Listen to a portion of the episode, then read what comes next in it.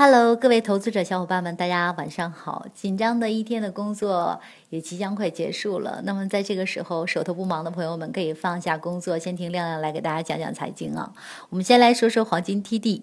那黄金市场连续第四天是在这个低位横盘震荡的状况。那今天呢，日内波动是很大的，意味着市场交投的热度稍稍有所提升，等待市场做出一个方向性的选择。我们现在可以去采取一些观望的态度啊。那亮亮给到大家一些建议，就是低位震荡就意味着仍然有技术性的一个反弹去修复它。那短期可以适当的去参与一些多单短线。那我们再来说说市场焦点，在节后的第一个交易日，人民币中间价即失守六点七零，为何说人民币跌了反而利好黄金呢？人民币贬值啊，对黄金市场的作用，我们可以从两方面来分析。一个呢，就是人民币贬值导致一部分人购买黄金保值，为什么呢？因为黄金有避险的功能。第二个呢，就是因为人民币贬值提升了美元，也减轻了美国通胀的压力，从而就降低了美联储加息的这样的一个可能性。那两者呢，均对金价有利。我们再来说说美联储的一些相关消息。那昨晚凌晨两点，美联储公布了市场密切关注的九月 FOMC 会议纪要。纪要显示，数名委员认为将在不久后加息，但劳动力市场的复苏仍有不足。纪要公布后，美元指数短线下挫至九十七点六四后反弹回升走高，表明呢市场对美联储在年底加息的热情不减。我们再来说说 A 股。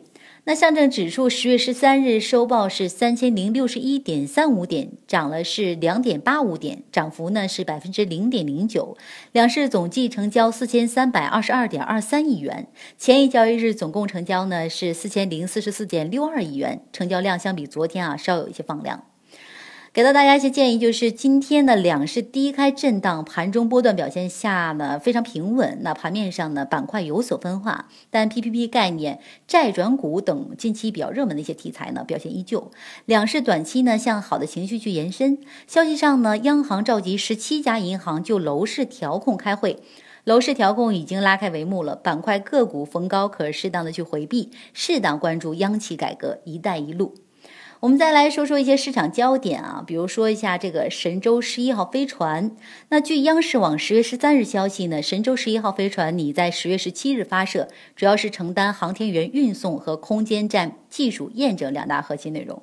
说到这，亮亮就很激动啊，可能在未来的一些日子里，嗯，可能就在不久的将来吧，可能我们要去这个外太空旅行啊，就像现在在城市和城市之间坐高铁一样的轻松。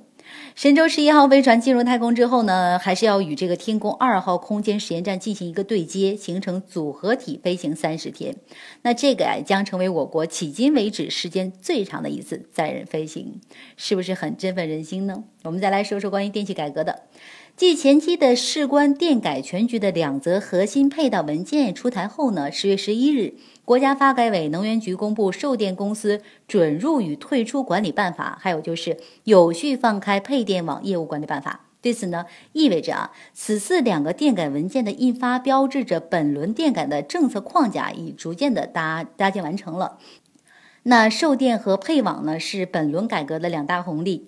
电改配套文件中也明确提出了电网企业可以参与竞争性售电，支持配售一体、发配售一体的售电模式，鼓励社会资本投资建设、运营增量配电网等放宽政策。那么，电改政策的相继实施呢，将给相关上市公司带来更多的改革红利。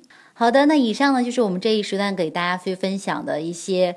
金融方面的一些消息啊，那如果大家呢还想继续了解更多有关黄金方面的知识呢，也可以来下载我们狮王黄金的 APP，上面有亮亮给大家去分享的一些黄金的课程，您可以过来学习啊。好的，那这一时间段就到这里，让我们明天再见，拜拜。